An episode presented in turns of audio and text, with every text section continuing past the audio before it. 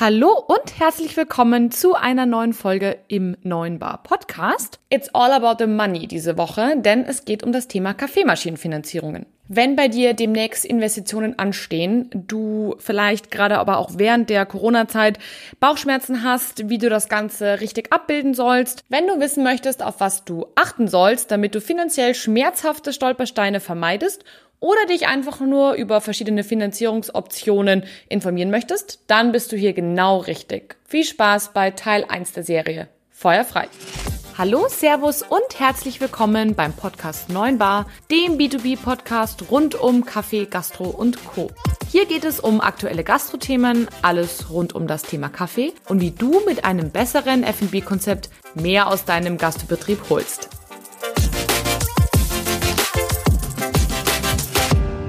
Ein herzliches Hallo in die Runde. Schön, dass ihr heute alle wieder so zahlreich einschaltet.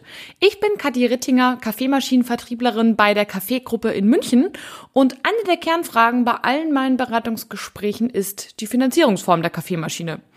Gerade bei Neugründern ist es so, dass sie sehr häufig unsicher sind. Was passt, zerbrechen sich richtig äh, gehend den Kopf darüber, dass man da keine falsche Entscheidung trifft. Und ja, auch bei alten Hasen treffe ich immer wieder auf welche, die noch nicht alle Finanzierungsformen kennen, beziehungsweise die von mir noch Neues erfahren können. Und gerade deshalb möchte ich euch diese Woche auf eine Expertenreise mit mitnehmen und wir besprechen das Thema Kaffeemaschinenfinanzierung wirklich von A bis Z. Tatsächlich habe ich gedacht, ich mache eine Folge zu dem Thema und erkläre euch kurz die verschiedenen Optionen, bis mir aufgefallen ist, dass das so ein Riesenthema ist, dass ich das gern, ganz gerne in ja, kleine Häppchen unterteilen möchte. Das erste Häppchen gibt es heute für euch und zwar starten wir in diese Serie mit einem Klassiker, nämlich dem Maschinenkauf. Die nächsten Tage bekommt ihr in weiteren kleinen Häppchen serviert verschiedene andere Optionen, wie zum Beispiel Leasing, Miete oder zwei verschiedene Rösterfinanzierungsoptionen. Und wir gehen diese Dinge folgendermaßen durch. Ich erkläre euch erst kurz, wie die Finanzierungsform ganz grundsätzlich funktioniert. Dann sprechen wir über Vor- und Nachteile und ganz am Ende bekommt ihr quasi nochmal ein kleines Fazit, welche Finanzierungsoption für wen, also für welchen Gastronomen und für welche Situation geeignet ist oder auch nicht. Wenn ihr danach sagt, Mensch, ich stehe gerade selbst an der Situation, dass ich eine neue Kaffeemaschine benötige, bin mir aber dennoch nicht so ganz sicher und suche professionellen Rat auf eine ganz spezielle individuelle Situation, kommt gerne in Kontakt mit mir, schickt mir eine Nachricht an k.rittinger.kaffeegruppe.de oder kontaktiert mich unter einem der beiden sozialen Medienkanälen, wie zum Beispiel bei Facebook oder bei Instagram. Da heißt der Podcast 9-bar-podcast. Schreibt eine Nachricht und ihr kommt direkt bei mir raus. Gut, dann würde ich sagen, legen wir einmal direkt los mit dem Klassiker aller Finanzierungsoptionen, nämlich dem Kauf.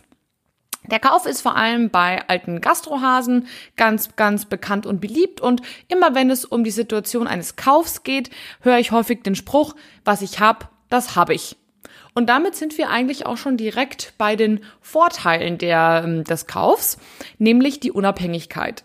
Denn wenn du eine Kaffeemaschine kaufst, kann dir einfach keiner reinreden.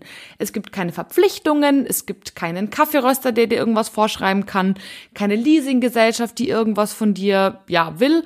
Und du kannst mit deinem Kaffeemaschine, mit deiner Kaffeemaschine einfach machen, was du möchtest.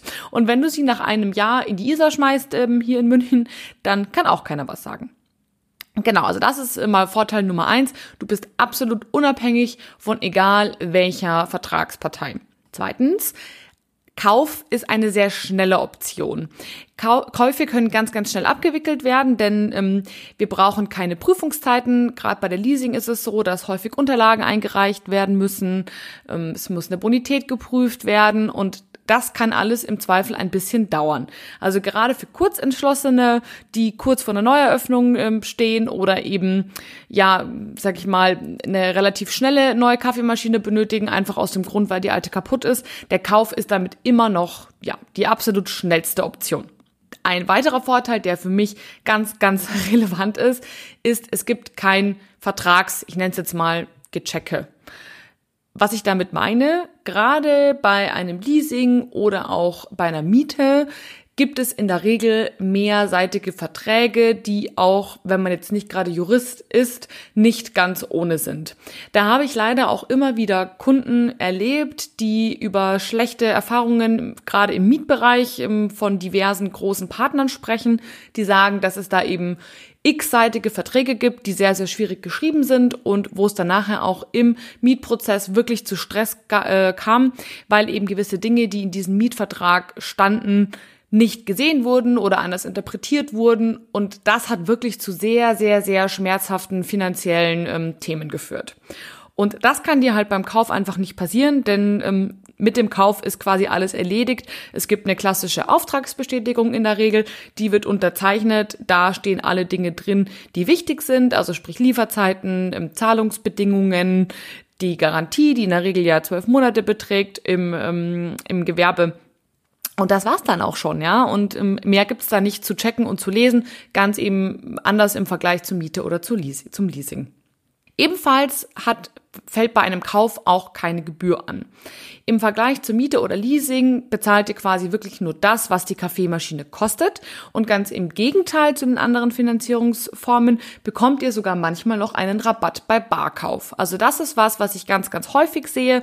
Wenn auch ein Kunde zu uns kommt und sagt, ich möchte das gerne in Bar bezahlen, dann kann man da mit uns und auch mit den anderen Lieferanten in der Regel immer noch mal offen über einen kleinen Rabatt sprechen. Genau, das ist auch was, was du definitiv nur beim Kauf findest. Ebenso hast du als letzten Punkt äh, in der Vorteilsliste keine wiederkehrenden Belastungen. Das bedeutet gerade, in, wenn ihr Neugründer seid und ihr noch nicht so genau wisst, wie viel Umsatz macht ihr denn eigentlich in jedem Monat. Ne? Ich meine, ihr macht mit Sicherheit einen, einen Finanzplan, aber dennoch ist die Realität ja nun mal eine, eine eigene Geschichte. Ihr habt einfach nichts, was monatlich kostentechnisch wieder zu Buche schlägt. Und gerade in schlechten Monaten, wo einfach zum Beispiel wenig Besucher kommen, jetzt mal angenommen, ihr seid ein Café in der Touristenregion und es ist jetzt ein Monat, wo relativ schlechtes Wetter ist und es kommen einfach nicht so viele Touristen, dann habt ihr halt bei einem Kauf keine monatliche Belastung, bei einem Miete oder bei einem Leasing eben schon. Und da kommt ihr in der Regel dann auch nicht raus und deshalb kann ein Kauf durchaus, sag ich mal, einen sehr ruhig schlafen lassen, weil man einfach weiß, okay, auch wenn ein schlechter Monat kommt, meine monatliche Belastung ist einfach nicht so hoch. Nachdem wir jetzt die Vorteile einmal so weit durchgegangen haben, würde ich gern zu den Nachteilen eines Kaufs kommen. Der erste ähm, Nachteil, glaube ich, liegt auf der Hand. Gerade während Corona ähm, ist, hat, glaube ich, Liquidität nochmal einen ganz anderen Stellenwert bekommen als vorher schon. Liquidität ist King. Gerade bei Neugründern ist es so, dass nur ein gewisses Maß an Liquidität vorhanden ist und so eine Kaffeemaschine kostet ja in der Regel durchaus mehrere tausend Euro bis in den, in den fünfstelligen Betrag hin. Und das kann natürlich schon ein großes Loch in die Kasse reißen. Deswegen ist das für mich auch mit einer der größten Nachteile, gerade in der Neugründerphase. Die Liquidität nimmt einfach relativ stark ab beim Kauf einer Kaffeemaschine. Der zweite Nachteil für mich ist die Abschreibung. Sobald ich eine Kaffeemaschine kaufe, die fällt aufgrund des Preises in der Regel über eine gewisse Grenze. Dementsprechend muss ich eine Kaffeemaschine abschreiben. Das kann ich aber nicht machen, wie ich möchte, sondern das ist, ähm, wie gesagt, ganz fest äh, gelegt über eine AFA-Tabelle, also über eine Abschreibungstabelle. Und die Nutzungsdauer einer professionellen Kaffeemaschine liegt bei fünf Jahren. Und zwar egal, ob ihr diese Kaffeemaschine fünf Jahre lang benutzt oder ob die nach zwei Jahren komplett Schrott ist, weil ihr die zum Beispiel verkalken habt lassen. Das ist auch im Endeffekt der Nachteil, denn ihr müsst diese Kaffeemaschine über fünf Jahre lang abschreiben. Egal, wie gesagt, ob sie nach zwei Jahren kaputt ist oder nicht. Und das ist zum Beispiel ähm, ein Nachteil eben gegenüber dem Leasing, wo ihr so eine Kaffeemaschine eben quasi deutlich schneller in Anführungsstrichen ansetzen könnt und das Gerät nicht über fünf Jahre ziehen müsst. Das ist, wie gesagt, eins für mich der größten Nachteile beim, beim Kauf, denn es ist wirklich häufig so, jetzt beim, bei einer Kaffeemaschine muss das nicht zwingend so sein, aber es gibt andere Geräte, da ist quasi die gesetzliche Abschreibungs- bzw. Nutzungsdauer, steht da in einem krassen Kontrast ähm, zu der eigentlichen Nutzungsdauer im Betrieb. Ja, Jetzt mal angenommen, ihr habt so eine super Hightech-Kaffeemaschine und ihr rödelt die richtig her und die läuft jeden Tag und spuckt Kaffee aus ohne Ende und die zerreißt es nach drei Jahren. Ja, dann müsst ihr die trotzdem noch volle weitere zwei Jahre abschreiben, obwohl ihr ja schon wieder eine neue Kaffeemaschine kaufen müsst, sozusagen, die ihr dann ja wieder abschreiben müsst. Und das ist wirklich ein Nachteil beim Kauf. Ein weiterer Nachteil, wenn man das so sehen möchte, es sind in der Regel keine Leistungen inkludiert. Es ist wirklich nur die Kaffeemaschine. Das kann für mich ein Vorteil sein, wenn ich wirklich meine Kosten sehr straight kalkulieren möchte. Es kann aber auch ein Nachteil sein, weil es ist halt quasi nichts dabei. Ein ähm, weiterer in Anführungsstrichen Nachteil ist, ihr tragt die volle Verantwortung für die Kaffeemaschine. Das bedeutet, gerade wenn ihr neu anfangt oder ihr euch noch nicht ganz sicher seid, ob die Kaffeemaschine das Richtige für euch ist, das kann ja auch manchmal passieren, wenn ihr zum Beispiel einen Lieferantenwechsel habt oder einen Modellwechsel, ein neues Gerät kommt auf den Markt, ihr seid euch nicht 100% sicher, dann ist auf jeden Fall der Kauf nicht optimal, denn ihr übernehmt sofort die volle Verantwortung für das Gerät. Das bedeutet, wenn das Gerät nicht passt oder wenn ihr das Gerät wieder loswerden wollt, dann seid ihr in der vollen Verantwortung. Es übernimmt keiner für euch diese Verantwortung, beziehungsweise eben, dass ihr das Gerät quasi ähm, loswerdet. Ihr könnt es in der Regel auch nicht zurückgeben. Das heißt, ihr müsst euch wirklich sehr, sehr, sehr gut ähm, ja, informieren beziehungsweise im Klaren sein, ob das das richtige Gerät ist oder nicht. Last but not least, ein letzter Nachteil. Und zwar, wenn ihr eine Kaffeemaschine kauft, dann behaltet ihr die in der Regel so lange, bis wirklich sie in die, ich sag immer, in die ewigen Jagdgründe der Kaffeemaschinen eingeht. Das kann je nach Gerät äh, auch mal relativ lange dauern. Also wir haben Kunden, die ihre Geräte durchaus auch mal 10, 15 Jahre behalten.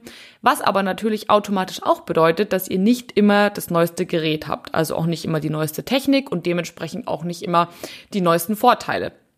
Auf der anderen Seite kann man natürlich sagen, desto älter die Kaffeemaschine, ne, desto robuster sind die auch irgendwo, haben nicht unbedingt immer den neuesten elektronischen Schnickschnack. Das macht ja manchmal die Situation auch nicht besser. Und ähm, genau, das ähm, mal zu dem Thema. Für wen ist jetzt der Kauf geeignet? Der Kauf ist geeignet für alle Gastronomen mit einer relativ hohen Liquidität. Sprich, einen, sag ich mal, eine Kaffeemashinen-Investition von 15 bis maximal 20.000 Euro. Wenn die im Geldbeutel nicht wirklich wehtut, die Liquiditätsplanung in keine große Gefahr bringt, dann ist, ähm, steht einem Kauf für mich überhaupt nichts im Wege. Sinn macht es auch, ähm, zu wissen, welches Gerät man haben möchte. Vielleicht hatte man das Gerät schon vorher oder man kennt den Lieferanten und ist sich 100% sicher, dass das Gerät gut zu einem passt. Auch dann spricht für mich einem Kauf nichts entgegen.